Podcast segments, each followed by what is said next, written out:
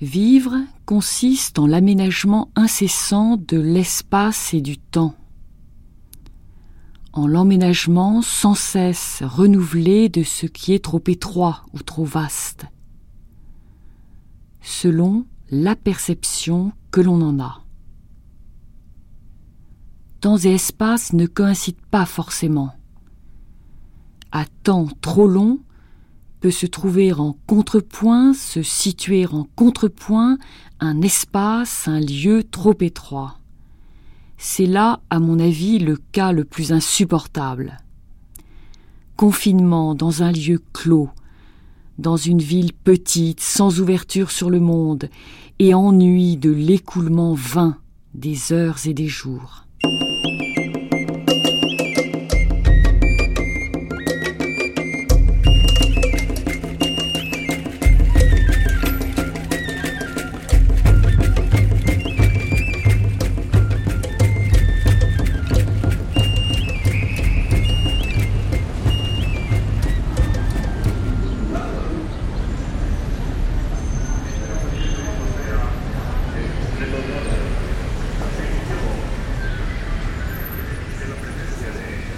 Aujourd'hui, 1er novembre, la mégalopole de Mexico se couvre de squelettes blancs et noirs qui, à chaque carrefour, à chaque place, devant les églises et les magasins, interpellent joyeusement et dramatiquement les passants en leur proposant des cigarettes ou des chewing-gums. Ici aussi, la pratique de la ville permet de maîtriser le temps mais c'est parce que l'on éprouve que le temps n'est jamais maîtrisable, la maîtrise est dans la démaîtrise, l'absolu des maîtrises. Et c'est bien ce que signifient aussi ces squelettes de la fête des morts et la consommation de son propre crâne en sucre. Tous les agonisants et les cadavres qui peuplent les églises et n'en finissent pas de désigner la mort la consomption répugnante, et aussi quoi? L'éternité.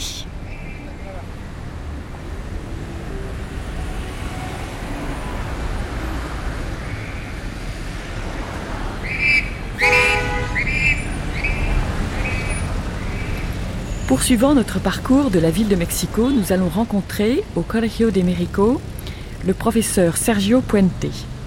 Dans le Desierto de los Leones, l'ingénieur Gustavo Rodriguez et dans la Fonda de San Andrés, un haut fonctionnaire du gouvernement du Distrito fédéral, Carlos McKinley, tout en ne manquant pas de dialoguer au hasard des rues avec les habitants. Le documentaire sera suivi du portrait de Fernando Benitez, cinéaste et directeur d'une maison de production.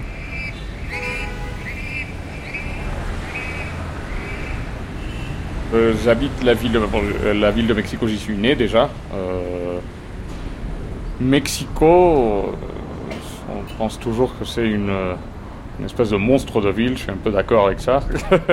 Mais. Euh, Gutiérrez habitant de la ville de Mexico et producteur à Illusion Films. Les gens qui viennent d'ailleurs sont, sont, souvent étonnés par cette ville qui a l'air plus méchante de loin que de près, que de près quand, on, quand on habite ici au Mexico.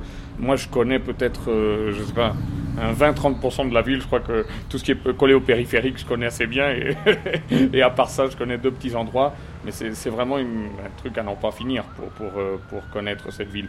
Et euh, bon, c'est pas facile tout le temps. Maintenant, on a, on a euh, au moins une espèce de petit une guia roji qu'on appelle, qui c'est le plan de Mexico que pratiquement tout le monde a dans sa voiture, dans un état plus ou moins grand de de, délabrement, voilà.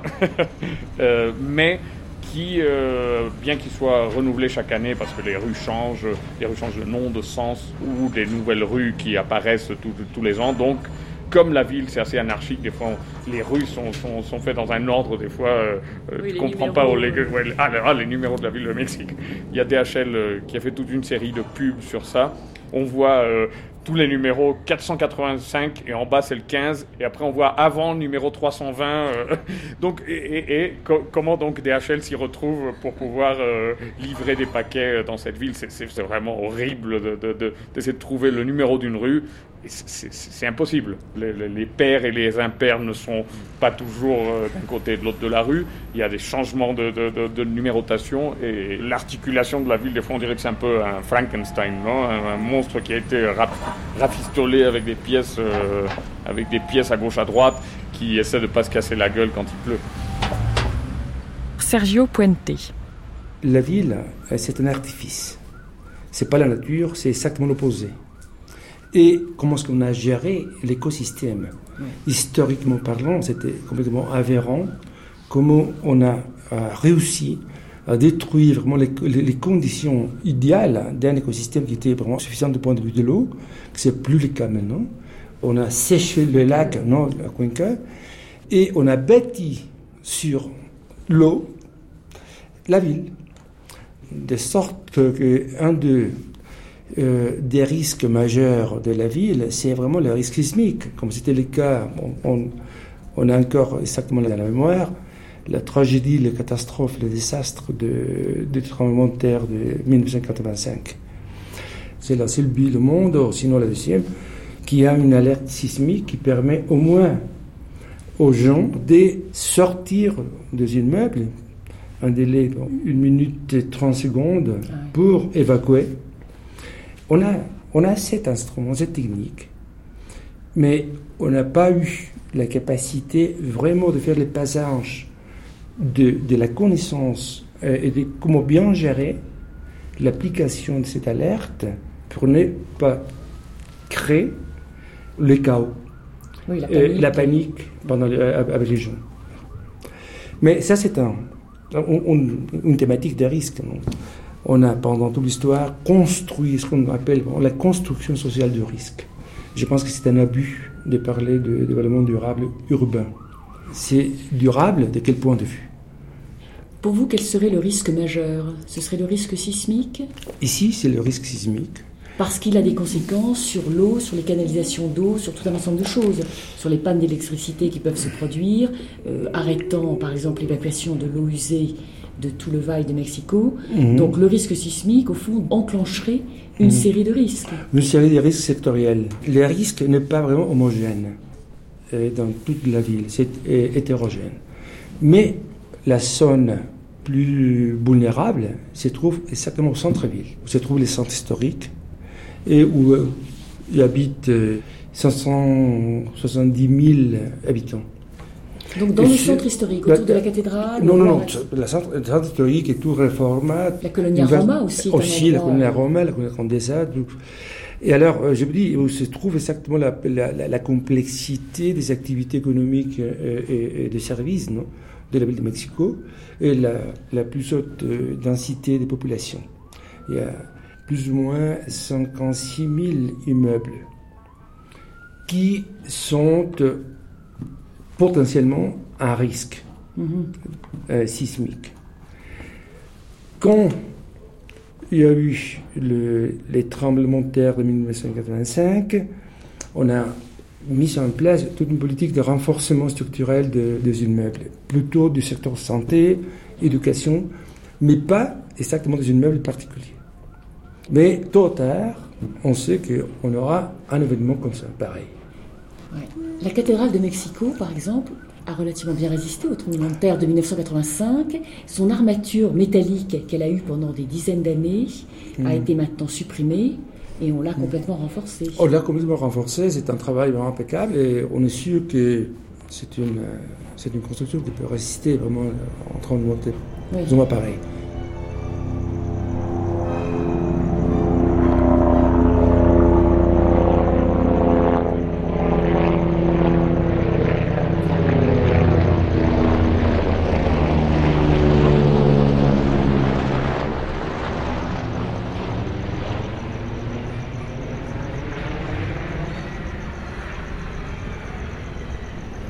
Sommes ici euh, dans un lieu tout à fait euh, magnifique de la ville de Mexico. Nous sommes sur la Plaza de San Jacinto et nous sommes dans la Fonda San Andrés, donc en présence de Carlos McKinley. Vous êtes fonctionnaire du gouvernement de Mexico.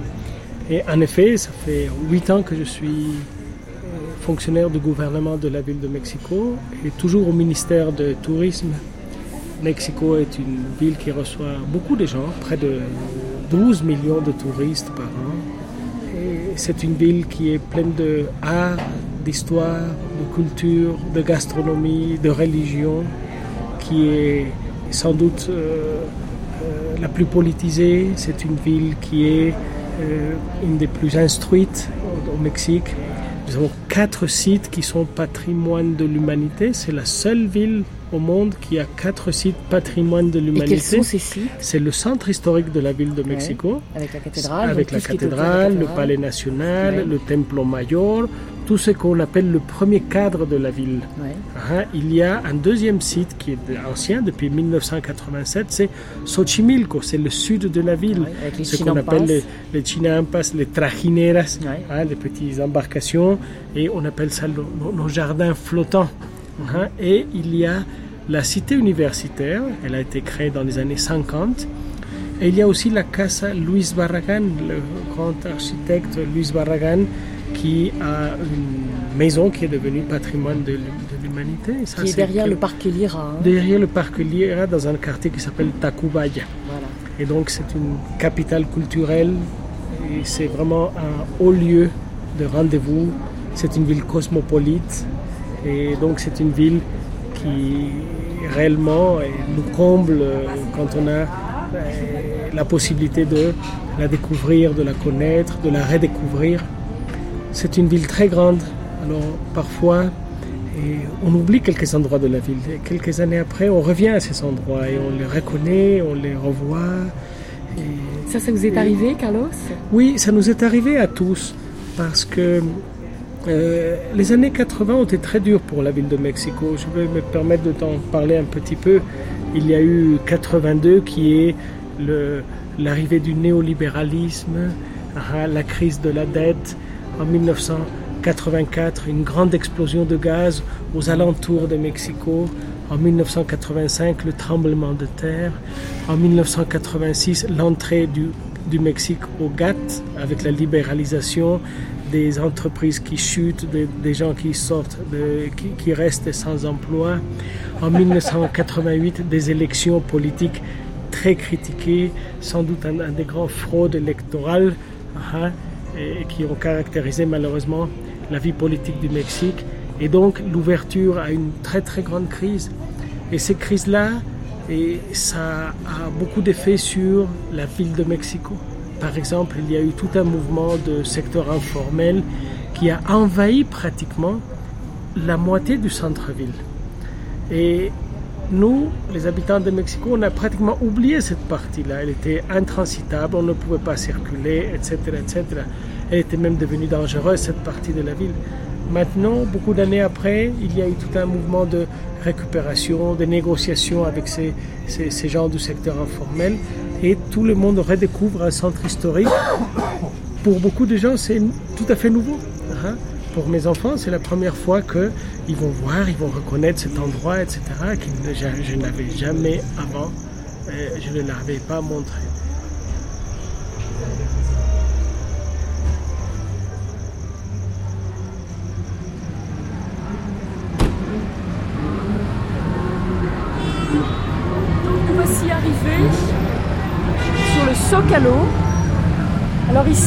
Donc une foule compacte, noire, on voit à peine la cathédrale. Il y a quelques mois, sur cette place noire de monde qui s'apprête à fêter les fêtes de l'indépendance, il y a quelques mois, il y avait ici une gigantesque patinoire. Donc cette patinoire a été remplacée par des tentes. Il fait beau, quelques nuages, et nous voyons flotter au vent le magnifique drapeau du Mexique. Ce drapeau donc de trois couleurs, vert, blanc, rouge, et au milieu, le symbole, ce qui est le symbole de Mexico et je dirais aussi de Mexico Tenochtitlan, l'aigle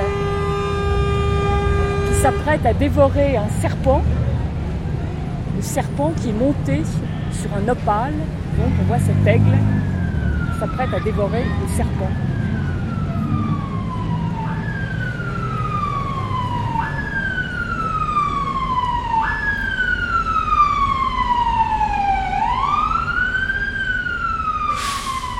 Il y a un autre axe de réflexion sur la, logique de, euh, vraiment d'appliquer les concepts de développement durable à, la ville, c'est exactement la croissance physique.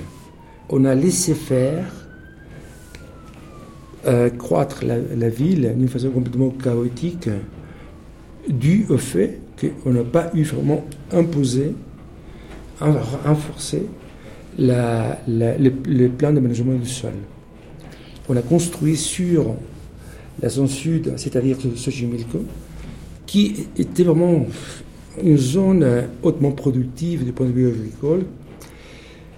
Aussi, on a laissé croître la ville sur la réserve écologique plus importante de la ville. C'est le, poumon vert de la ville. On a une ville formelle, réglée, et une, ville complètement informelle, chaotique, et, cette espèce de polarisation pose un énorme problème des, des tensions sociales et aussi de défis euh, qui concernent exactement l'essence même de la ville, que c'est l'espace public. Mais c'est vrai qu'il y a eu une espèce de reconversion sociale de la, du centre. Autrement dit, une espèce de ce qu'on appelle euh, les Anglais gentrification, un changement de classe. On a expulsé les pauvres pour s'approprier vraiment de là. Et, voilà la, la, ville à des vitesses. La ville informelle, démunie, et la ville vraiment aisée, concentrée avec tous les services. Je pense que la ville, hein, c'est pas l'objet, c'est les sujets. C'est pour ça qu'il faut mettre l'accent pour développer ces sujets, soit responsable de respecter exactement la liberté de l'autre, où la sienne vraiment se termine. On a cette espèce d'impression qu'on peut faire n'importe quoi dans l'espace public, c'est l'approprié. Ce qu'on appelle euh, bon, de, demander à la sobette, les, les, les euh, les gens qui, s'approprient vraiment l'espace public. Les, trottoirs s'installent et c'est une, une, privatisation exactement de la ville. On a planifié la ville en privilégiant vraiment la mobilité outrancière il faut vraiment essayer de privilégier la voiture et s'immobiliser. Quand l'essence de la ville, en soi, c'est la proximité, être ensemble, raccourcir le temps, la, dimension temps-espace. Mhm, mhm. Et si l'essence de la ville, c'est ça, c'est un potentiel de, forces productives, etc., c'est complètement aberrant. On voit des gens qui habitent au nord et travaillent au sud. Et qu'il n'y a pas vraiment un réseau cohérent et en plus, euh, du point de vue de l'environnement, c'est la, c'est, la voiture qui compte pour 85% des gaz euh, ah, effet de serre. On dit souvent que c'était très paradoxal parce qu'au fond c'est un gouvernement de gauche, donc Andrés mm. Manuel López Obrador était euh, le maire de la ville, qui a organisé la construction du segundo piso del periférico au détriment du, du, développement de, par exemple, de métrobus ou de choses comme ça. Exactement. On n'a pas réussi à à casser la mainmise qui ont le système privé de transport de microbus, qu'il s'arrête n'importe où et qu'il bloque complètement la circulation. C'est la gestion de la mobilité de transport. Ça ne fait pas partie du plan d'aménagement du sol de de Mexico, le second piso, qui a aussi stimulé complètement la, la voiture. Alors, c'est comme un, donner la drogue à, un drogadicte pour améliorer ou ralentir l'anxiété de la, du manque, non? De sévrage, non? Et, la mobilité, bien sûr, c'est une manifestation de la liberté. Je trouve euh, cet endroit, cette euh, anxiété des gens d'être dans la ville, s'approprier la ville à cause exactement de l'insécurité.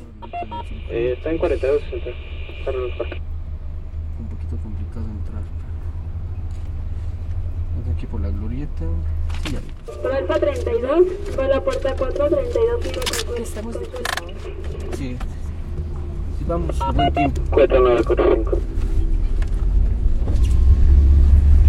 Ici, nous sommes dans un quartier qui s'appelle Barranca del Muerto, c'est-à-dire en fait euh, ravin ou gorge du mort.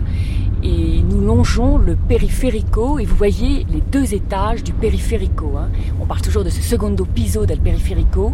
C'est un, ouvrage absolument fantastique qui entoure la ville ou en tout cas une partie de la ville, bon parce qu'il ne fait pas complètement le tour de la ville et il permet évidemment de, d'alléger le, trafic qui est évidemment considérable dans cette mégalopole de 24 millions d'habitants.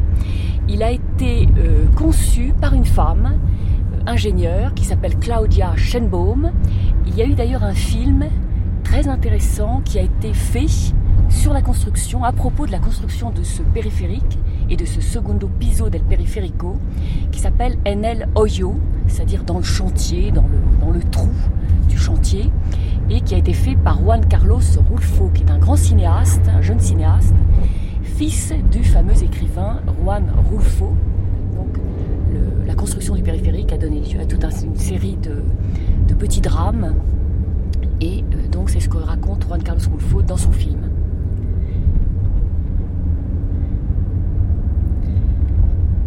Alors maintenant, nous nous avançons vers le sommet du Desierto de los Leones. Dans la ville de Mexico, nous sommes à, à peu près 2300 mètres d'altitude et nous allons monter jusqu'à 2700 à peu près pour euh, rendre visite et pour parler avec euh, le docteur Gustavo Rodriguez Elizarraras, qui est un expert des questions d'énergie, mais aussi des questions d'eau, en fait qui est un expert du développement durable.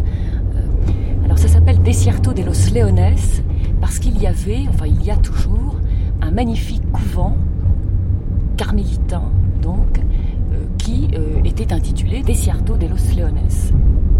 Donc là, nous nous avançons sur cette calzada. Nous passons au milieu de maisons qui sont euh, très diverses. Euh, l'habitat ici est extrêmement mélangé. On a aussi bien des maisons absolument somptueuses, euh, totalement encloses au milieu de murs, de barbelés, etc., avec des gardes, des chiens. Il y a par exemple ici la maison d'un homme assez célèbre, qui d'ailleurs a été mis en prison récemment, et qui avait une collection de fauves qui était là à la fois pour son plaisir, mais aussi pour sa défense. La calzada de los Leones, la calzada del Desierto de los Leones est marquée par des petits villages. Par exemple, en ce moment, nous passons devant le cœur d'un petit village avec une église, qui est l'église de la Vierge de la Nativité. Et aujourd'hui, jour de la Pentecôte, c'est évidemment la fête. Il y a un petit marché au pied de l'église une église qui est de, style colonial, comme nous disons ici, c'est-à-dire c'est une église qui a été construite au XVIIe siècle, donc à l'époque de la vice-royauté de Nouvelle-Espagne. Et à l'intérieur de cette église, on peut par exemple admirer un très beau euh, rétable baroque, donc, qui est euh, du XVIIe siècle là aujourd'hui, tout un petit marché, c'est très animé, l'occasion pour les gens de faire leurs courses et de se rencontrer. On voit toujours des gens qui marchent. Il y a énormément. Les gens font des kilomètres ici, ils marchent des kilomètres. Alors bien sûr, il y a des, bus hein, qui, sont les transports en commun de la ville de Mexico, mais en même temps, les gens ont l'habitude de marcher énormément. Et quand on est dans ces montagnes, on voit toujours des gens qui descendent, des gens qui montent, donc des files interminables de Mexicains, des femmes avec des enfants, même des petits-enfants qu'elles portent, des hommes, tout le monde qui monte et qui descend vers le centre de, de Mexico.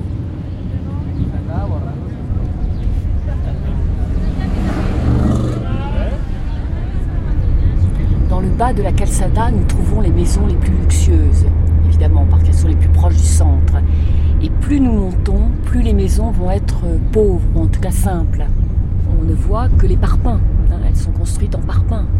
Et donc les gens n'ont pas ici là, les moyens, souvent, de, les enduire. Et évidemment, pour eux, c'est très dangereux, parce qu'au moment de la saison des pluies, les parpaings sont beaucoup plus fragiles et fragilisés par l'eau. Donc au moment de la saison des pluies, euh, très souvent, les sols sont totalement ravinés, il y a des glissements de terrain, les maisons peuvent s'effondrer et régulièrement, euh, il y a des hommes, des femmes, euh, des enfants euh, qui meurent.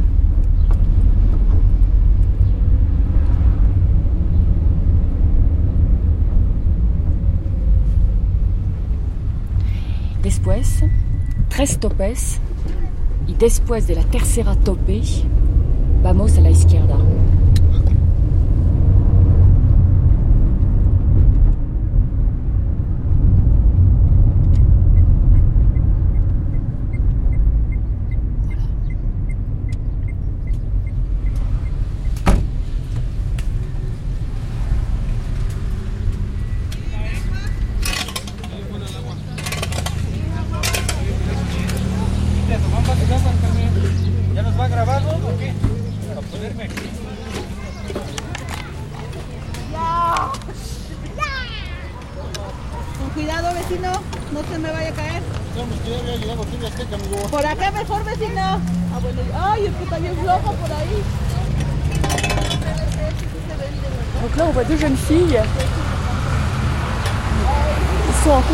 La route et qui sont en train de nettoyer la route.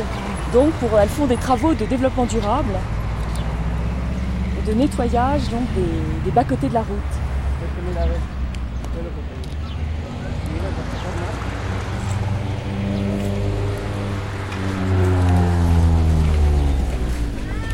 La route est mouillée et l'eau descend. Et ça, c'est de l'eau du réseau de la ville de Mexico.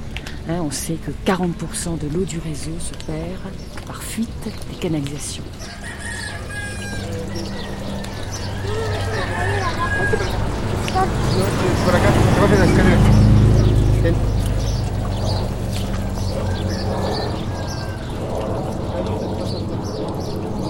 Gustavo, c'est Dominique. A tout de suite. Allez, abajo. Donc nous sommes ici dans la maison de Gustavo Rodriguez et les et de Marie-Claude, sa femme, donc au sommet pratiquement du Desierto de los Leones. Vous avez choisi de vous installer il y a déjà quelques dizaines d'années dans un endroit qui était presque désert, justement, Desierto de los Leones, et qui était rempli d'arbres et de végétation euh, superbe. Il n'est pas désert, il n'y a pas de. En fait, depuis tant des années de voir que l'industrie pétrolière, une des plus euh, euh, polluantes de, tous les activités industrielles, euh, ne faisait pas grand-chose pour diminuer toute cette activité polluante. Donc je me suis dit que, c'était le temps de, de qu'un ingénieur pétrolier parle aussi de l'environnement. Et c'est pour ça qu'en 99, à la fin de 99, que j'ai décidé de fonder la, fondation euh, Agua y Medio Ambiente. De fait, euh, Gustavo, vous êtes vraiment l'un des premiers à avoir euh, pris conscience à ce point. Et je pense que le fait que vous soyez mexicain, et en particulier de la ville de Mexico, n'est pas neutre. Hein. Vous êtes donc l'un des premiers à avoir pris conscience de l'importance d'une gestion conjointe de ce qu'on peut appeler les quatre éléments du monde, à savoir la terre, l'eau, l'air et le feu, à la fois, ensemble. Ah ben, en étant natif de la ville de Mexico, j'ai vu depuis, je, pas depuis 41 que je suis né, mais quand j'ai pris conscience depuis 6-7 ans qu'on a, euh, à la fin des années 40, la ville était vraiment un petit bled, si on peut le dire, un million d'habitants, même pas. Et voir exactement comment cette ville, euh, à travers le temps, s'est transformée en une mégalopole et dans ces conditions-là, une mégalopole qui demande, euh, pour parler de volume, 65 mètres cubes d'eau par seconde. Et avec ces 22 millions d'habitants, c'est extraordinaire que, la ville y existe. Exactement. À, ce sujet-là. C'est tout à fait fascinant de voir qu'en effet, ce, ce monstre qu'est la ville fonctionne, et fonctionne à peu près, et fonctionne souvent bien au seuil d'un certain déséquilibre, au seuil peut-être d'une catastrophe possible Les catastrophes possibles, comme vous dites, euh, ça vient de loin. Depuis la, conquête, les Espagnols n'ont pas compris le système d'une vallée endorique c'est-à-dire fermé, et qui avait son propre équilibre. Hein Endorique. Et donc, euh, quand ils ont euh, commencé des travaux majestueux d'ailleurs pour euh, assécher la vallée, ben c'est là qu'ils ont vraiment commencé les problèmes. Bon, avec le temps maintenant, on est obligé de continuer cette activité de, de sortir toute l'eau qu'on produit plus l'eau qu'on reçoit de la pluie. Et c'est là un des, vrais problèmes parce que on n'a pas appris et on ne veut pas apprendre à utiliser l'eau de pluie. Que ça serait peut-être une des solutions pour la ville. Et avoir l'infrastructure nécessaire. Par exemple, la ville n'a pas de canalisation pluviale. Donc tout, est, mélangé, les eaux salées, les eaux sales, les, les, égouts, et c'est là qu'entre l'eau de la pluie. Et ça, ça, transforme en une euh, opération euh, assez, assez dramatique quelquefois avec les, les temps de, euh, la période de pluie. Oui, parce que les eaux, les eaux usées déjà euh, sont, chargent considérablement les canalisations d'évacuation. Et donc, dès qu'il y a des pluies abondantes, les canalisations débordent. Et c'est l'eau usée, souillée qui déborde. Ah, il y a beaucoup, beaucoup de problèmes. mais je vais souligner surtout le fait que depuis le début des, des siècles derniers, on a commencé à utiliser tous les, petits fleuves, les, petites rivières qui traversaient la ville, en nombre de 27, presque une trentaine, et on a commencé à les utiliser comme des décharges. Et c'est pour ça que maintenant les enfants rient de temps en temps, parce qu'ils demandent Et pourquoi toutes les rues de la, ville sont des noms des rivières? Oui, Rio Churubusco, Rio Lerma. Mais non, c'était pas les noms de la rue, c'était les rivières qui existaient là et qui maintenant, ils sont cachés dans des tuyaux. Gustavo, est-ce que vous croyez que le projet là de quelqu'un comme Teodoro, comme le grand architecte Teodoro González de León, serait euh, faisable hein, Faire un lac à l'endroit de l'aéroport? Bien sûr que c'est faisable. Et ça, ce serait génial, ce serait peut-être une solution géniale. Qu'est-ce qu'il propose, Teodoro? Teodoro, il propose seulement répondre un pour la ville ce qui était de la ville, c'est-à-dire dans les fonds du lac de Texcoco, prendre une toute petite partie mhm. et, les refaire un lac, comme celle de Xochimilco. Mais la différence des, projets de, de, Teodoro, et comme celle des lacs Nabor Carrillo qui existe, c'est rempli avec de l'eau de pluie. Évidemment, les, projets, il paraît pour beaucoup de monde une chimère, parce que c'est tellement difficile, malgré que les terrains existent, parce que ce sont des terrains fédéraux. Quand on voit euh, tous les temps passés, 40 ans, 35 ans peut-être, et maintenant, chaque habitant de la ville de Mexico, de la vallée de Mexico, toute la mégalopole, si on divise la quantité d'eau qui rentre dans les, infrastructures, dans les canalisations, si on divise ces volumes entre le nombre de populations, on verra qu'on a une dotation, on appelle ça une dotation, de 340-350 litres par personne par jour. Les besoins pour un confort d'un être humain, c'est 150 litres. Mais qu'est-ce qui se passe donc, ici à la ville? Mais Ils n'ont pas fait une infrastructure, une planification de la création d'infrastructures avec la technologie des pointes, avec l'utilisation de tous les, meilleurs systèmes de, distribution. Et chacun, quelquefois, dans les années 90, euh, avec euh, Carlos Salinas de Gortari et son programme euh, Solidarité, qui a fait tant de mal au pays, à la ville, a permis que chacun, avec des fonds donnés par le gouvernement, fasse son propre connexion d'eau. Et je vous assure que ça, aujourd'hui, on le paye encore. Parce qu'on perd la moitié de l'eau dans tous les systèmes de distribution. Chose inacceptable. Tout prix. Et de l'autre côté, il existe la discussion des autorités, malheureusement, du besoin d'amener plus d'eau de dehors de la vallée pour euh, équilibrer, soi-disant, la demande d'eau. Normalement, c'est un équilibre. Mais même si c'est possible, économiquement, c'est une aberration. Et, écologiquement, c'est plus qu'aberration, c'est absurde. Mais les coûts d'amener un mètre cube d'eau permet presque de changer l'infrastructure complète d'une bonne partie de la ville. On connaît tout, mais c'est une volonté politique.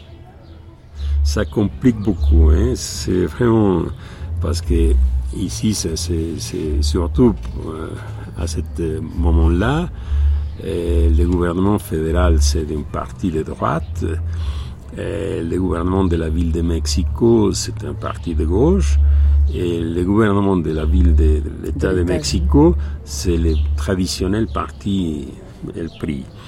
Donc, si se mettre d'accord euh, dans des conditions normales, c'est difficile. Bon, vous voyez, c'est que quand on mélange la politique, que normalement, on ne peut pas éviter, ou ils ne peuvent pas éviter de le faire. Bien sûr. Ça, c'est un gâchis que l'humanité va payer tôt ou tard. Et que nous, cette génération, on n'a pas le droit, on n'a pas le droit de continuer ce chemin. Il faut changer.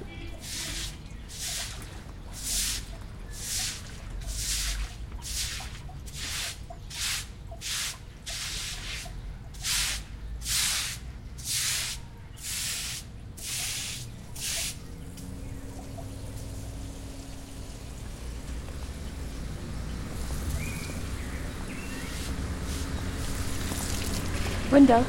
Buenos días. ¿Está regando sus árboles? Sí. Son muy bonitos. Sí, gracias. Muy bonitos. ¿Y qué este agua es, es el agua de la, de la red? Sí. Ok. Sí. Son muy bonitos. Sí.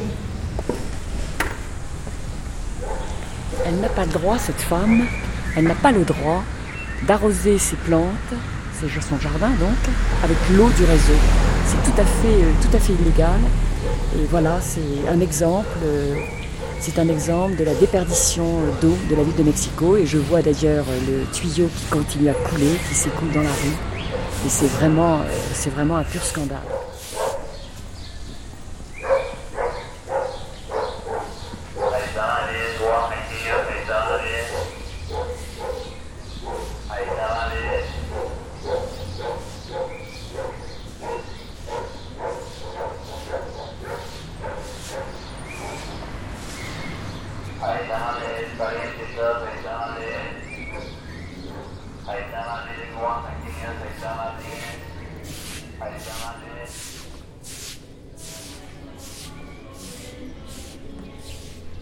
Pensez-vous au fond des, de ce qu'on appelle le partenariat public-privé pour toute cette gestion de l'accès à l'eau potable et de l'accès à l'assainissement?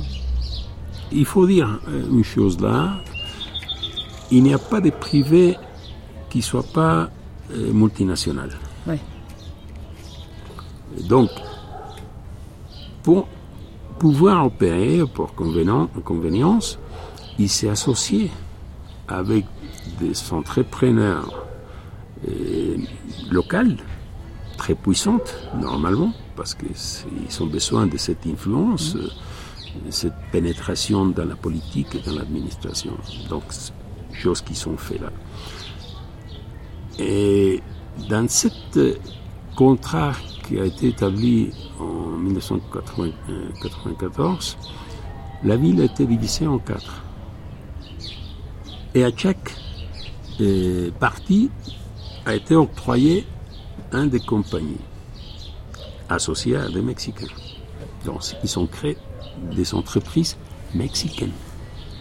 Je comprends. Avec une participation à cette époque-là, Compagnie Générale des Sceaux, la Lyonnaise des Sceaux et British Water. Euh, mais, mais, la chose intéressante et, importante de, de, tout ça, c'est que ils, n'ont pas pu réellement aller très loin dans cette euh, activité. Un des compagnies de, de, qui se sont formés, avec son, son appel d'offres, ils ont gagné, ils demandaient 36 pesos pour chaque facture, chose qui coûtait plus que l'eau. Hein. Et d'autres, un peu moins. Donc, euh, les moyens sont assez discutables. Tout cela coûtait très cher aux Mexicains. Mais voilà, malgré l'affirmation des compagnies étrangères, hein. mais ils sont arrivés à, à obtenir des concessions d'un gouvernement de gauche que c'est impensable. Ils ont obtenu que toute construction, toute activité d'installation, de construction de tuyaux, de réseaux, de révision, de, de, de tout était absolument passé à travers des compagnies. Chose qui a fait enchérir toutes les activités et pas forcément les faire bien. Pourquoi ça? Parce que Ballondeo et les autres, on croyait au début, et il avait offert euh, au début, il allait transférer la technologie. C'est le moindre des choses. Et qu'est-ce qu'ils ont fait? Ben, Ils sont, au moindre coût, faire toutes les activités. Et qu'est-ce que c'est le moindre coût? Sous-traiter les compagnies mexicaines qui avant étaient les, les, les responsables. les responsables de la construction, gagner les appels d'offres, etc., etc. Un moindre paiement. Ils les payaient moins. Donc cette différence, c'est là les vrais gains de cette compagnie. Parce qu'ils n'ont pas apporté aucune technologie. Et ça, je peux l'affirmer. Aucune technologie. Donc là, on n'est pas loin. Dans aucun sens. On n'est pas loin, euh, Gustavo, quand vous évoquez ce, cette question, on n'est pas loin quand même là euh, de pouvoir euh, dire qu'il s'agit là d'un phénomène de corruption quelque part. Et évidemment. Et moi, je pense que dans les pays sous-développés, l'eau n'est pas un business, c'est un service social. Si on voit que l'utilisation de l'eau traitée et peut avoir des bénéfices commerciaux, et à ce moment-là, soit pour l'industrie, soit pour l'agriculture, soit pour d'autres usages. Euh, il y a des centaines de, de lavacoches pour mmh. laver les voitures, et des industriels, etc. Donc à ce moment-là, la participation de l'industrie privée est plus qu'acceptable. Je crois qu'on a besoin d'apparaître. Mmh. Mais en le voyant complètement des côtés business. Et on résout les deux problèmes. Les problèmes polluants et les problèmes d'utilisation de, de, de manejo, d'opération. Ça représente un très important business. Degremont, que c'est une compagnie qui, qui, est installée au Mexique depuis très longtemps, ils se battent pour les coûts. Oui. Voilà la grande différence. Chaque fois qu'on peut installer un petit usine de traitement d'eau, on doit les faire. On doit les faire. Par exemple, ici en face de nous, on a un énorme quartier, on ne le voit pas tout à fait ici, mais on verra tout à l'heure, et qui déverse maintenant à la Barranca la proche, au ravin la proche. Hmm. Bon, c'est là qu'il faut qu'on construise un petit usine de traitement d'eau. Ah pour que l'eau qui rentre dans les ravages soit propre. Oui, dans la barranca, oui. Et puis, euh, comment faire pour que euh, on oblige les personnes euh, qu'il n'y ait pas d'autres moyens de faire, de, par exemple pour cultiver les légumes, toutes ces choses d'horticulture, etc. Si c'est moins cher d'utiliser les eaux usées qui arrivent et qui se déversent, les gens ne vont pas, ne vont pas payer de l'eau traitée. La ville, un tiers de la ville de, de, Mexico, du district fédéral, est un cœur rural. Oui. 80 86 000 hectares sont des zones rurales. La délégation de Milpalta, de Xochimilco, et, Tlahuac.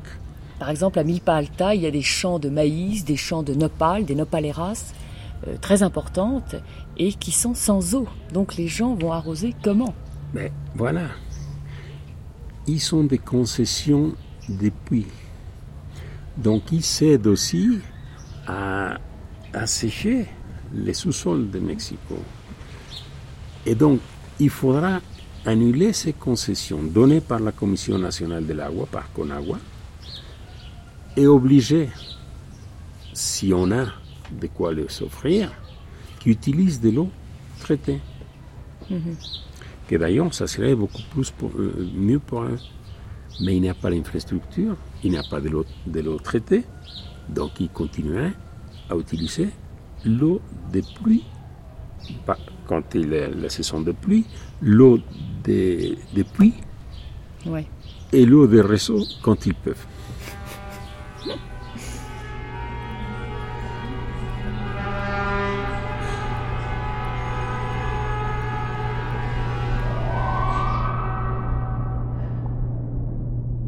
Nous voici dans Mexico comme dans une mer agitée de vagues énormes qui sont tous ces bâtiments édifiés à perte de vue jusqu'au pied des montagnes.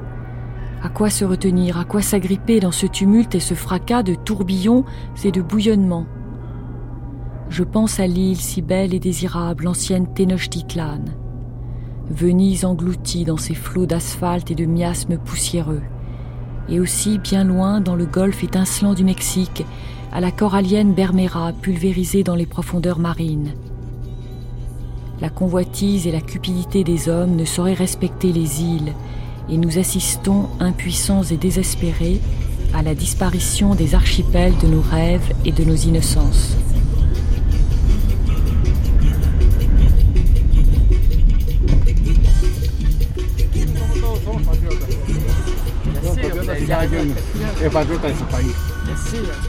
Alors ici, dans l'avenida Chapultepec, il y a le aqueducto et des restes de l'ancien aqueducto de la ciudad. Era antiguo, antiguamente un acueducto en el tiempo de los aztecas.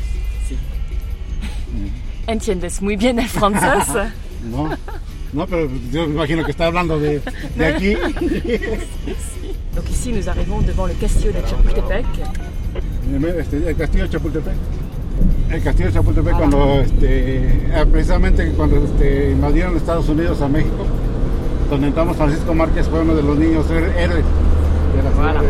Alors devant le, monsieur rappelle que devant le castillo de Chapultepec, il y a en effet des monuments et avec des petites tombes, les pierres tombales, des niños héroes qui se sont battus contre les, les Américains du Nord, les enfants héros, les jeunes héros et euh, c'est très joli parce que ce sont des pierres, des pierres levées, des pierres debout sur la, dans la terre, et avec le portrait des niños héroes de chacun. Y este fue uno de los primeros edificios que se hicieron en este, aquí en la Ciudad de México.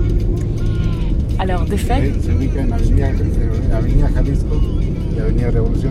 Voilà, alors monsieur montre ici un édifice qui est en effet très célèbre, qui est l'un des premiers grands édifices, grands immeubles, disons, d'habitation de la ville de Mexico, entre, et qui fait l'angle de l'Avenida Jalisco et de l'Avenida Revolution. Et toujours, il y a euh, une énorme publicité de Coca-Cola, totalement brillante. On voit le Coca-Cola qui monte et qui descend euh, selon qu'on le voit ou qu'on ne le voit pas. à San Voilà, là on arrive. Voilà, nous allons vers Saint-André, qui est donc au sud de la ville. Là, nous partions du nord.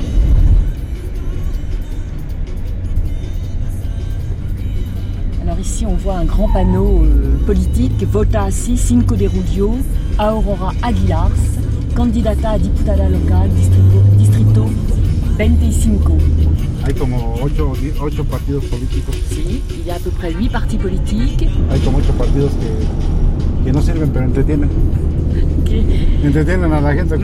y a beaucoup de, partis qui ne servent à rien, mais qui existent, qui sont là.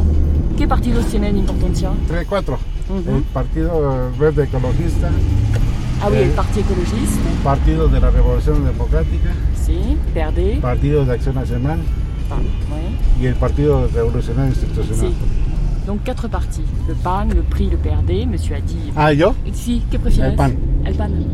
Partido de Acción Nacional. Sí. Ah, este es, la zona de, este, los departamentos. Casas, casas para lo- la, la gente. Si. Eh, gente de, de media clase. Si. Donc là, il explique que ce sont des édifices de construction, de logements pour la classe moyenne.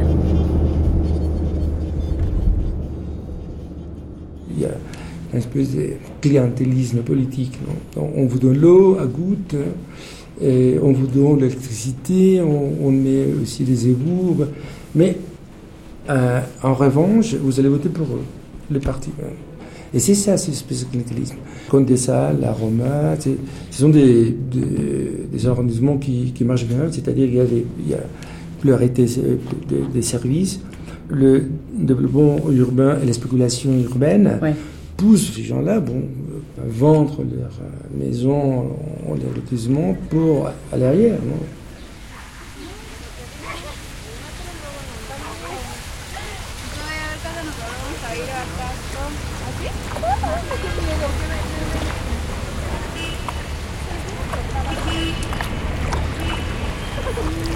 Me molestaba un chavo que me decía, ay, ay, tu muñeca, ay, ya se rompió. Je crois que une mégalopole euh, comme la ville de Mexico, mais je ne crois pas qu'elle soit aussi différente euh, à Tokyo. bah, Peut-être j'ai mis un mauvais exemple, c'est trop développé Tokyo, mais euh, Mumbai, Shanghai, et les inégalités sont frappantes. Et comment est-ce qu'on voit les inégalités? C'est pas seulement la misère vis-à-vis la richesse, que dans le cas de la ville de Mexico, on peut la, la trouver, las lomas de Chapultepec, vis-à-vis euh, le, le village de Santa Fe, ou Iztapalapa, ou euh, Gustavo Amadero, qui est au nord de la ville. Mais c'est plutôt les services que les autorités offrent à la population. De fait, récemment, dans les... quand il y a eu la crise un peu de l'eau, il n'y avait plus d'eau à Iztapalapa, par exemple, l'eau coulait toute la journée dans les maisons de Polanco. Absolument, absolument. C'est un manque de planification. Parce qu'évidemment, la migration qu'on a eue depuis les années 60 euh, vers la ville a fait que les services ont été toujours derrière l'avance de l'urbanisation, si on peut dire, parce qu'on ne peut pas appeler ce qu'on a là derrière l'urbanisation. Les années 70, euh, tout était la campagne ici autour. Et maintenant, qu'est-ce qui s'est fait? Tout est construit 100%. Il n'y a pas de, de, de, de zones vertes. Et heureusement qu'on a tous les, la- les parcs nationaux derrière. Mais si on regarde en bas, la ville qu'on a en bas, on est à- à 300 mètres au-dessus de la ville ici. Et C'est joli, mais quelquefois on voit toute la, la- la misère de, la ville, non? La, Oui, pollution, la, la natte de pollution qu'on voit. Et on, on souffre aussi la, la, la, la situation dans, dans tous les villages, toute cette zone-là, comme Iztapalapa. Il y a un manque d'eau permanente. Il y a une façon que les autorités ont euh, cherché, ont résolu à moitié les problèmes avec ce qu'on appelle le système de pipas. Les pipas, c'est les, euh, camions citernes. citernes qui amènent de l'eau un peu dans la population et qui ont rempli des, des- des réservoirs de 150 litres. Ils les achètent, c'est- normal. Ah oui, ils Donc, achètent ça- par unité de 150 litres. Oui, parce que c'est c'est ça qu'il y a dans les marchés. Bien Donc, sûr. ouais. et donc, vous imaginez les desperdicios, les, les, gâchis d'eau qui représente ça, et aussi c'est l'eau la plus chère. Donc, à la fin, on arrive à voir que les gens marginaux, les gens plus pauvres, finissent par payer plus cher l'eau parce que quelquefois il faut payer les, citernes. Normalement, les, autorités de délégation donnent gratuitement l'eau. Mais il faut se lever tôt, aller à la délégation pour demander le bon, le bon la ficha, et attendre quelques jours pour qu'il arrive. Et évidemment, euh, chauffeur de l'autobus, euh, si on veut avoir un service euh, comme il faut, bah, il faut lui donner les 5 pesos, les 10 pesos. Donc c'est toujours là, une, chaîne de, de, de, de je ne sais pas tout à fait la, la, petite corruption, là, mais les coûts sur ça. Oui, parce qu'on voit dans tous ces quartiers, par exemple dans les Desiertos de los Leones, un petit peu derrière chez vous, on voit en effet ces maisons avec 5-6 maisons qui dépendent d'une citerne où sont arrivés euh, les, les, barils justement des pipas. Et puis là, les gens euh, ont leur pompe, chacun a une pompe, sa pompe avec sa couleur particulière, c'est sa pompe à lui, il la ferme, il l'ouvre en fonction des besoins et ils font très attention les uns et les autres à bien prendre la même quantité d'eau dans la citerne. Carlos donc. Je, travaille dans un, ministère de, de, tourisme, et il faut le dire, qui a été créé à peine en 1998. Et c'est une date importante en 1985, il y a eu un très grand tremblement de terre. En ce moment, la ville avait un maire qui était désigné par le président de la République. Et la ville de Mexico était sans doute l'espace où il y avait moins de démocratie dans tous les pays, parce que tout le reste des États, les 31 autres États, ont tous leur gouvernement, leur chambre de députés, leur propre constitution politique dans le cadre d'une fédération. Or, la ville de Mexico était absolument gouvernée par le, pouvoir, le parti au pouvoir qui désignait un maire de la ville. Et donc, les habitants de Mexico, qui sommes euh, près de 10 millions d'habitants, n'avions pas, pas le droit de lire notre gouverneur. Le tremblement de terre a changé les choses.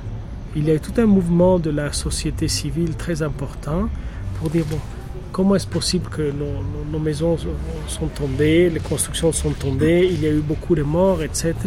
Hein, et que nous n'avons jamais pu décider sur ce que l'on faisait, comment on construisait, qu'est-ce que l'on construisait, etc. Non?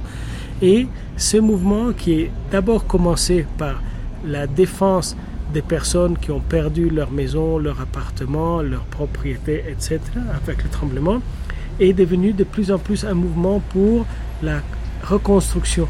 Mais pas seulement la reconstruction physique, sinon la reconstruction de la politique, de la manière de vivre dans ta ville, etc.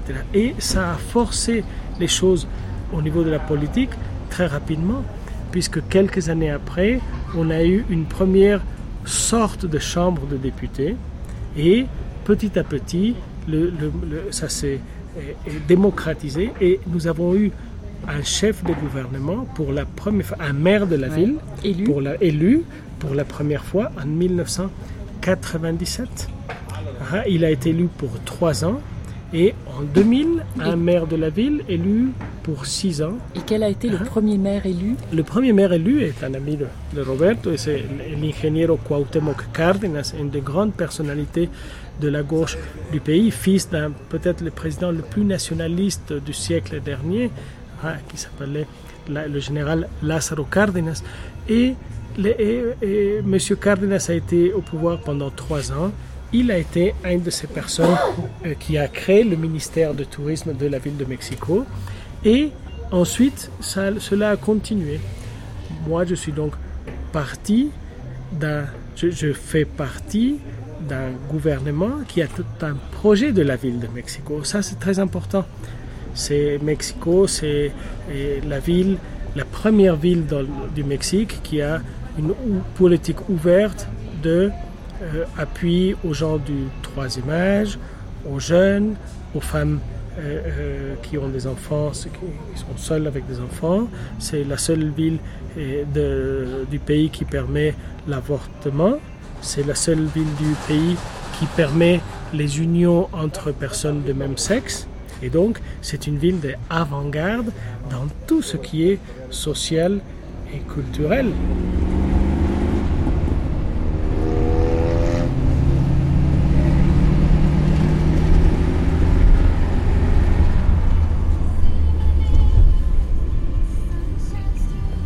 Bueno, Fabienne, Fabienne, c'est Dominique. Écoute, ça va, Fabienne, tu sais ce qui s'y passe en ce moment? Tu te rappelles, tu te rappelles notre portrait de Sor Juana Inés de la Cruz? Il est en train d'être démoli par les marteaux-piqueurs. Ils sont en train de casser l'immeuble. Tu, peux pas essayer d'aller prendre une photo de ça, Fabienne Pour favor.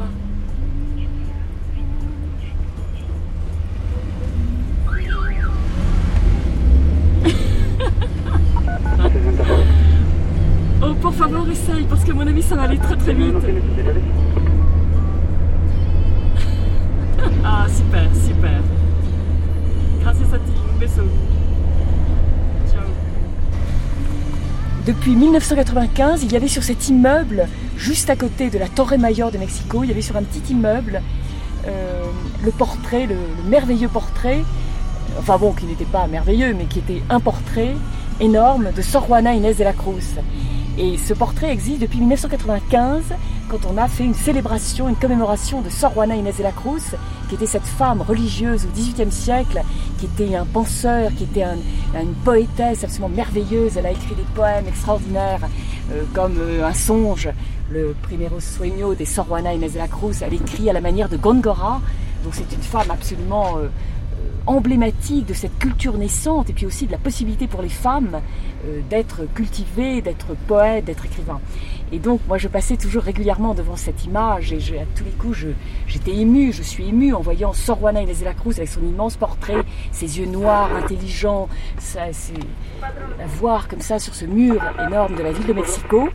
Et donc j'étais toujours très émue. Et aujourd'hui en passant euh, rapidement parce que je vais de je vais du Colegio de Mexico, je vais à la Zona Rosa, euh, et soudain, en passant devant ce portrait que j'aime regarder en tournant la tête vers sa direction, soudain je vois que Sor Juana Inés de la Cruz est en train de, mourir, de disparaître, puisque euh, avec des marteaux-piqueurs, les hommes de la ville sont en train de démolir cet immeuble qui de fait devait être plus ou moins en train de, de s'effondrer. Ils sont en train de le démolir et ils sont en train de démolir le portrait donc de Sor Juana Inés de la Cruz.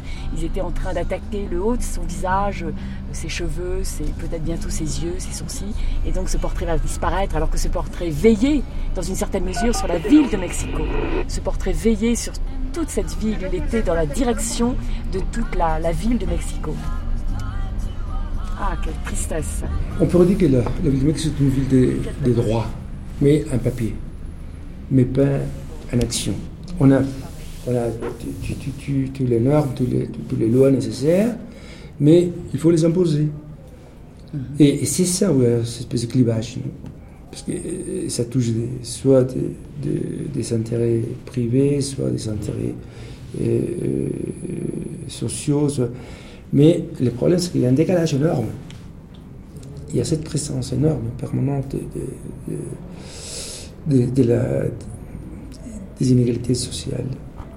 Et aussi, bien sûr, on ne voit pas vraiment les, les, prochains d'autrui comme une espèce de partenaire, c'est au contraire comme une espèce de menace.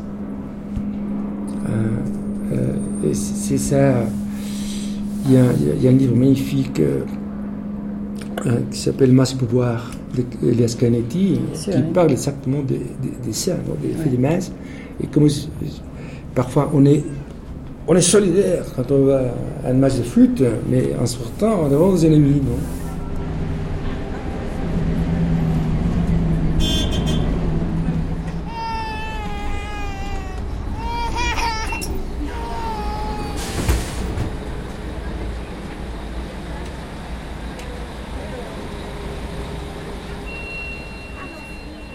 Mexico, comme Tokyo et comme toutes les mégalopoles du monde, offre par son réseau de métro, de métrobus, par ses taxis verts ou rouges, des possibilités de maîtrise de l'espace.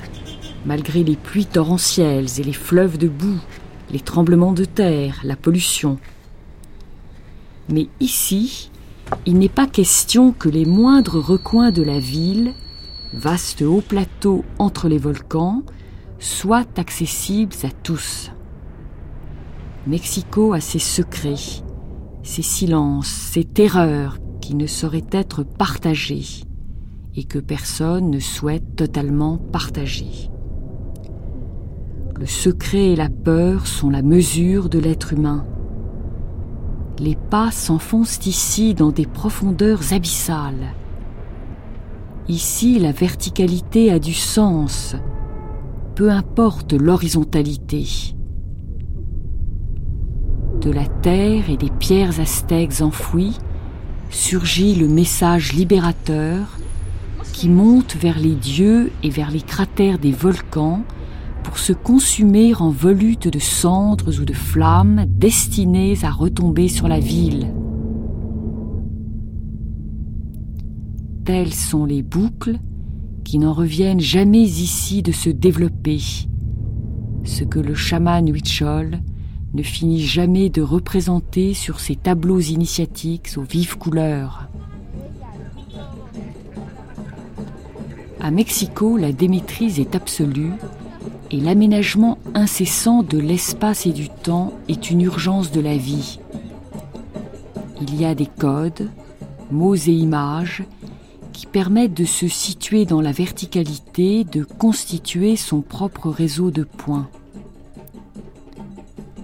Si à Tokyo la surface demeure plane, même hérissée des buildings de la consommation, à Mexico il convient de se créer soi-même à soi-même ses points de verticalité, tel jardin merveilleux, comme un abîme végétal à Chimalistac ou à Condesa, telle rue de lave et de briques dans le Centro Historico, tel Mercado de los Bruros à Sonora, tel musée d'art contemporain, telle maison de Legoretta ou González de León, et le deuxième étage mouvementé du périphérique.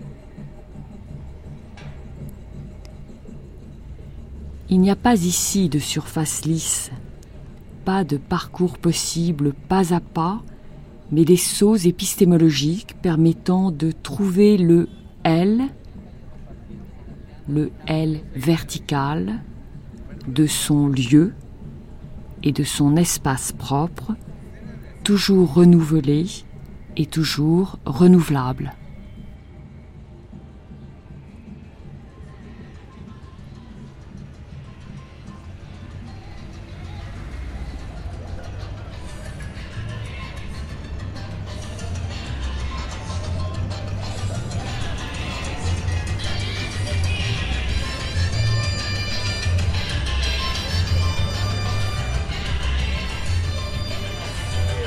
Et maintenant un portrait, celui de Fernando Benitez.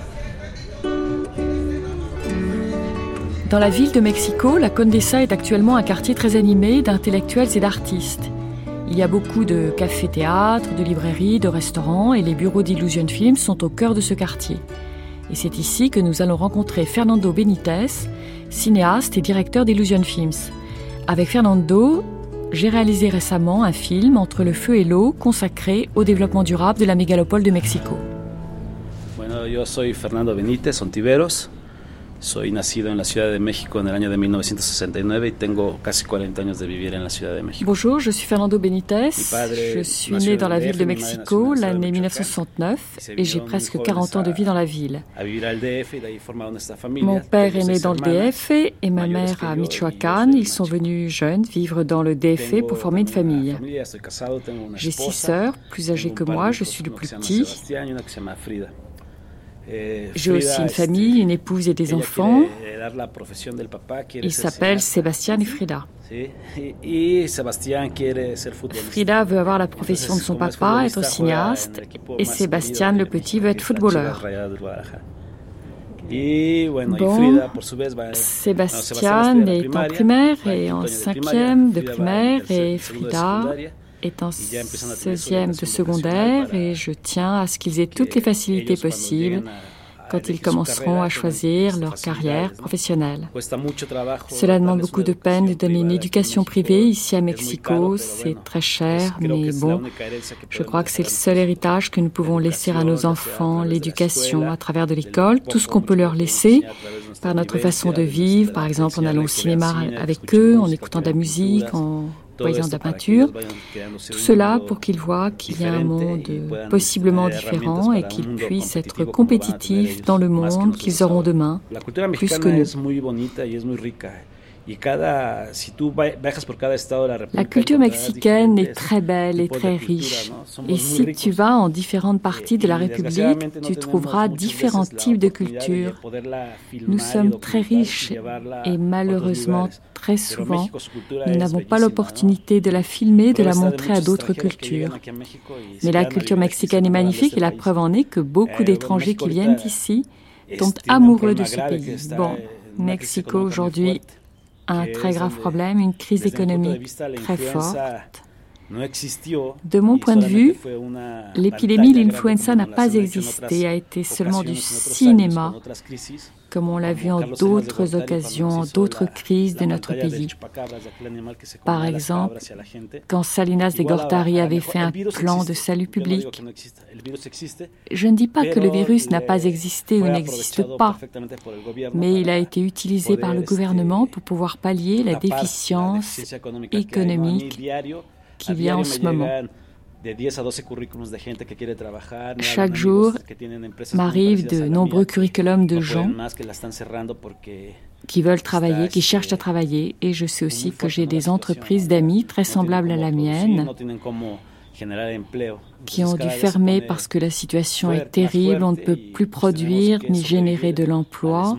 C'est chaque fois pire et il faut survivre au désastre, au manque d'eau, peu de travail à l'épidémie. La cuisine de Mexico est pleine de graisse. On ne peut la manger qu'avec du chili qui est très fort et indispensable. Mais du coup, chaque fois qu'on va n'importe où dans le monde, on a des défenses de notre estomac pour pouvoir absorber n'importe quoi. Et c'est pourquoi nous sommes prêts à affronter la crise, les prochaines élections, et cela a été très facile pour le gouvernement de nous faire avaler n'importe quoi.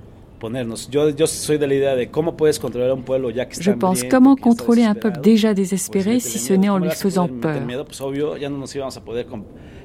Comment lui faire peur si ce n'est en le menaçant sur sa santé?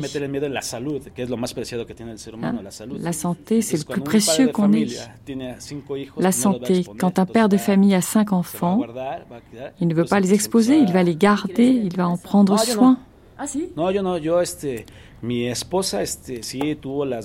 Non, je ne suis pas restée dans ma maison pendant l'épidémie. Moi, non. Mon épouse, comme mère, est restée à la maison. Moi, j'ai été toute la semaine à Oaxaca pour donner une conférence sur l'importance, le rôle de la gastronomie dans le cinéma. Mais moi, je suis restée sans masse, sans rien. Normal, quoi. L'histoire était peu crédible.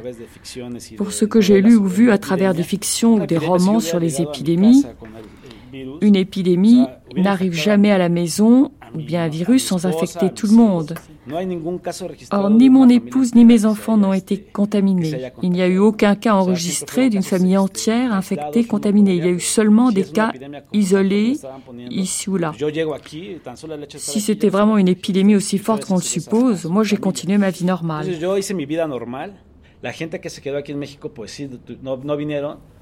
Les gens qui sont restés à Mexico ne sont pas venus au travail. Mais nous, à Illusion Films, on a été presque tous en voyage à Huaraca, Sinaloa. Je disais aux jeunes de ne pas s'en faire, de ne pas avoir peur, que dans un mois, on ne se souviendrait même plus de ça. Et seulement, ça a été un grand cinéma du gouvernement. L'épidémie a été vraiment décidée par un décret national du président. On ne pouvait pas sortir de sa maison. Le masque n'était pas une suggestion, mais un ordre. Il fallait le mettre, être masqué. Du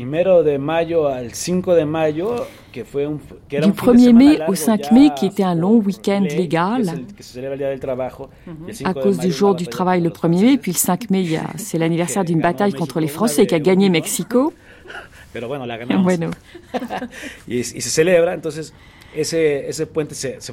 donc à cause de ce pont officiel, Eh, bueno, aquí en la colonia Condesa, donde está la oficina, yo no estaba, pero me dicen que era el, Bon, ici dans la Colonia Condesa où est le bureau, moi je n'y étais pas, mais on m'a dit que c'était un vrai désert. Comme dans un film, dans une fiction, il n'y avait personne dans la rue, tout obscur, les restaurants étaient fermés, il n'y avait rien à manger. Tout cela était très impressionnant et si on n'y était pas préparé, on pouvait avoir peur. Venons maintenant à l'éducation dans notre pays. C'est ce qui manque. Les gens ne sont pas éduqués. Aujourd'hui, au déjeuner, on me disait que la CEP, la Section d'Educación Publica de Mexico, a organisé récemment un examen pour les maîtres d'école. Et sur dix, trois seulement ont réussi cet examen. Et ce sont eux qui enseignent aux enfants. Tu vois que le système éducatif à Mexico est très bien fait pour nous maintenir dans l'ignorance, pour que nous ne puissions pas croître, grandir. Nous avons au moins 15 ans d'un saccage interminable. Et pourtant c'est un pays si noble et si riche qu'il faudrait au moins 15 autres années pour s'en sortir. Mais c'est ainsi et nous vivons ainsi. Les gens sont maintenus très en bas, très au fond, avec très peu d'opportunités pour étudier. Très souvent, les gens qui ont le plus d'idées doivent quitter le pays parce qu'ils ont besoin de gagner de l'argent. Et nous ne doutons pas que nous-mêmes à Illusion Films, il nous faudra sans doute chercher un autre chemin en dehors de Mexico. Mais dans l'immédiat, nous sommes ici et nous lutterons de toutes nos forces. Comme je l'ai toujours dit, il y a des gens dont a besoin la ville ou n'importe quel lieu du monde. J'ai un ami qui est journaliste, qui est critique dans un journal. Il me disait qu'il ne voulait pas avoir d'enfants. C'est un type qui est très responsable, qui est très bien. Je lui ai dit, au contraire, tu dois avoir des enfants c'est ce que tu peux laisser comme héritage. Il y a peut-être des gens que cela n'intéresse pas d'avoir des enfants. Je ne dis pas que c'est bien ou que c'est mal. Bon, simplement je dis qu'ils ne vont rien laisser à personne pour que nous puissions aider à une croissance d'une autre manière. À Mexico, il y a des gens qui réfléchissent et qui veulent que véritablement cette ville s'en sorte, et dans tout le pays aussi. Je suis directeur de cette entreprise qui s'appelle Illusion Films. Nous avons le plaisir, la peine et de nombreuses heures d'angoisse pour maintenir une entreprise ici à Mexico. Cela fait déjà cinq ans. C'est une entreprise qui toujours a cru en des valeurs humaines, a cherché à travers des histoires, à travers de courts-métrages, à montrer les problèmes que nous vivons à Mexico. Je crois que c'est ainsi que dans une certaine façon, j'invite mes enfants et tous ceux qui m'entourent à rendre le monde différent. Certes, il ne s'agit pas de rêver qu'on va changer le monde, ça n'existe pas. Mais si ça peut changer dans des petites choses, pourquoi pas? Il faudrait un virus de bien commun comme l'influenza et commencer à travailler pour améliorer un peu la planète. Nous avons fait des courts-métrages. Le plus important du point de vue des prix, je crois, c'est un qui s'appelle Mercredi des cendres. C'est un court-métrage qui a gagné des prix un peu partout en Europe, en Amérique latine, ici à Mexico, et il traite du problème des femmes disparues de Ciudad Juarez, des femmes mortes de Ciudad Juarez.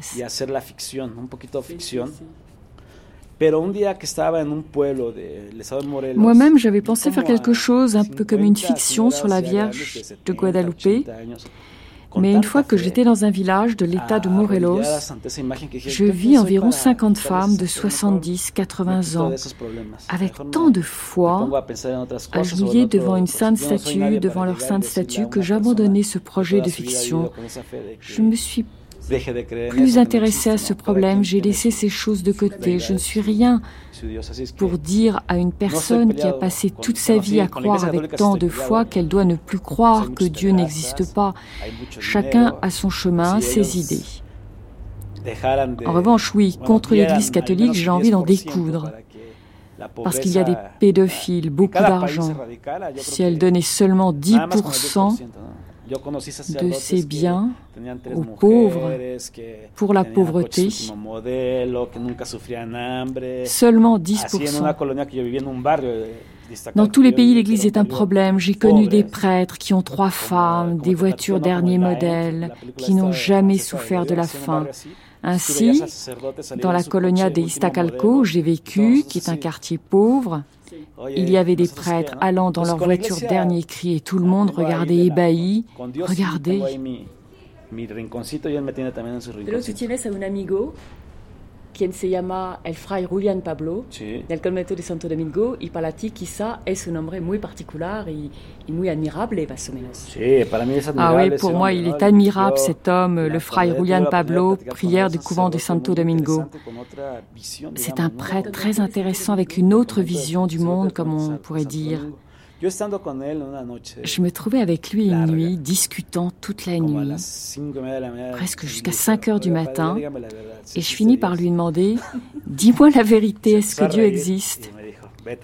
Il se mit à rire et me dit Va te reposer, fils. En principe, je suis catholique, mais sans plus en mots, parce que mes parents et ma mère étaient une femme très catholique. Et le pays de Mexique est très catholique. Quand je suis plus grand, quand j'ai 19-20 ans, je fis une retraite catholique spirituelle. Et je me rendis compte qu'il existait quelque chose, quelque chose de transcendant, qu'on l'appelle Dieu ou la Vierge de Guadalupe ou quelques vierges. Il y a quelque chose que c'est qu'il sait. J'étais sur le point de me faire prêtre. Je fus au séminaire, je pensais avoir la vocation. J'y restais une, J'y restais une semaine. Mais quand je me rendis compte que l'Église était comme un parti politique, je me dis non.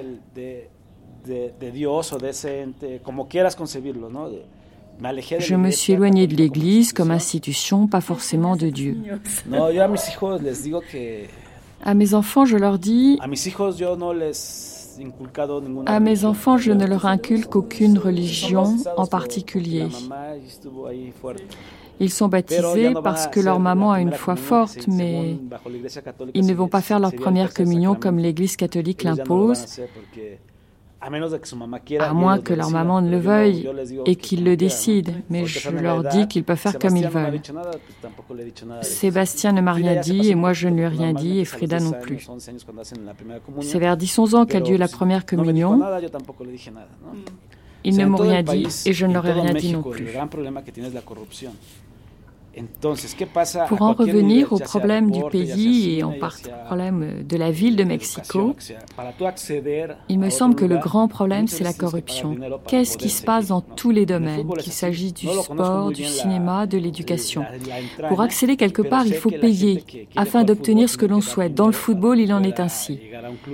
Je ne connais pas très bien le milieu, mais je sais que ceux qui veulent être footballeurs doivent donner de l'argent afin d'être dans un club et tout. Ce n'est pas la concurrence qui compte, c'est l'argent. Si j'ai un enfant qui joue très bien au football, si je n'ai pas la possibilité de payer, il va rester sur le carreau. Au contraire, si une personne n'a pas de talent dans le jeu, mais a de l'argent, elle y arrivera. C'est la même chose dans le cinéma, je l'ai constaté à maintes reprises. Les gens qui ont des contacts peuvent arriver à obtenir ce que d'autres qui n'ont pas ces contacts auront beaucoup plus de mal à obtenir.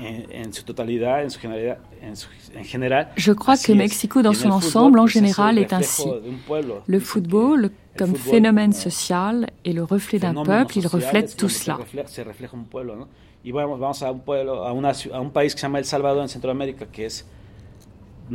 Il y a un pays en Amérique centrale qui s'appelle le Salvador. Normalement, Mexico l'emporte sur lui au football, mais il nous a battus, je l'ai dit. C'est la même chose, comme toujours. Nous avons joué comme jamais et nous avons perdu comme toujours. Ainsi est la réalité mexicaine sous tous ses aspects. Non, non, je ne suis pas pessimiste, je suis optimiste, je suis Très optimiste. Je suis un optimiste de pointe. Tal vez a la cuenta de Illusion Film no le entre dinero hasta dentro de 20 días. Ce que je fais à Illusion Films le prouve, je suis très optimiste. Dans ma vie, mes parents m'ont appris à être optimiste et heureux dans toute la réalité. C'est ce qu'ils m'ont appris, c'est le grand héritage qu'ils m'ont laissé. Ce que je veux faire de la vie, la parer de couleurs, je m'efforce de le faire à ma manière précise et convaincante. Pessimiste, non. Je suis optimiste comme on peut l'être à Mexico. Il y a toujours pour finir l'espérance. C'est ce que nous apprenons tous en vivant à Mexico. Sinon, il n'y a plus qu'à nous suicider tous. On n'a plus qu'à aller tous à Chapultepec à nous jeter dans le lac.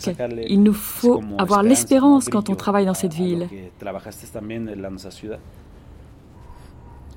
Sí, porque de hecho en esta ciudad, esta ciudad no hemos que huir de la, de la Ciudad de México.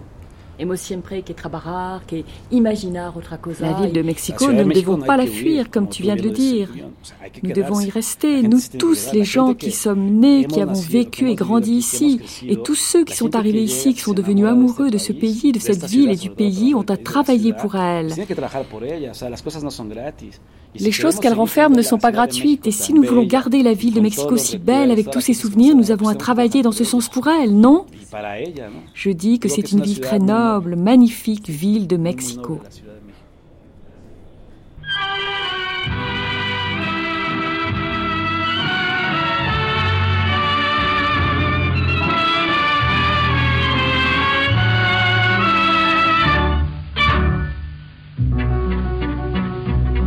de amor los hierros de tu reja, de amor escuché la triste queja, de amor que sonó en mi corazón,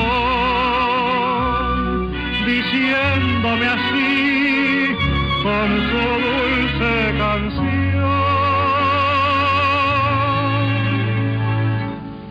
Amapola lindísima amapola, será siempre mi alma tuya sola.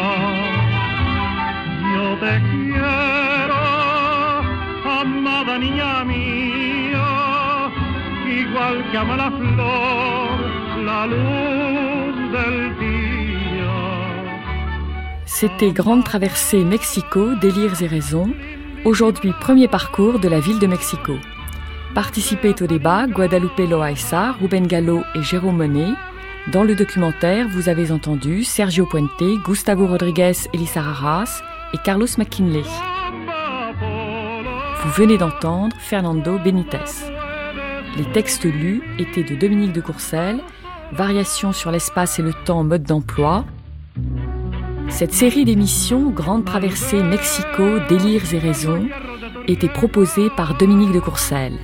À la technique, Olivier Dupré et à la réalisation, Angélique Thibault.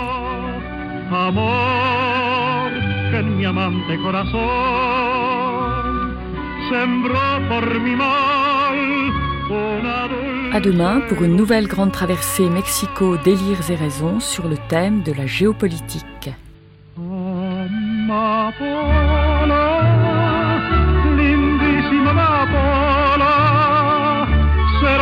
siempre mi alma tuya sola. Yo te quiero, amada niña mía, igual que ama la flor, la luz del día. Amapola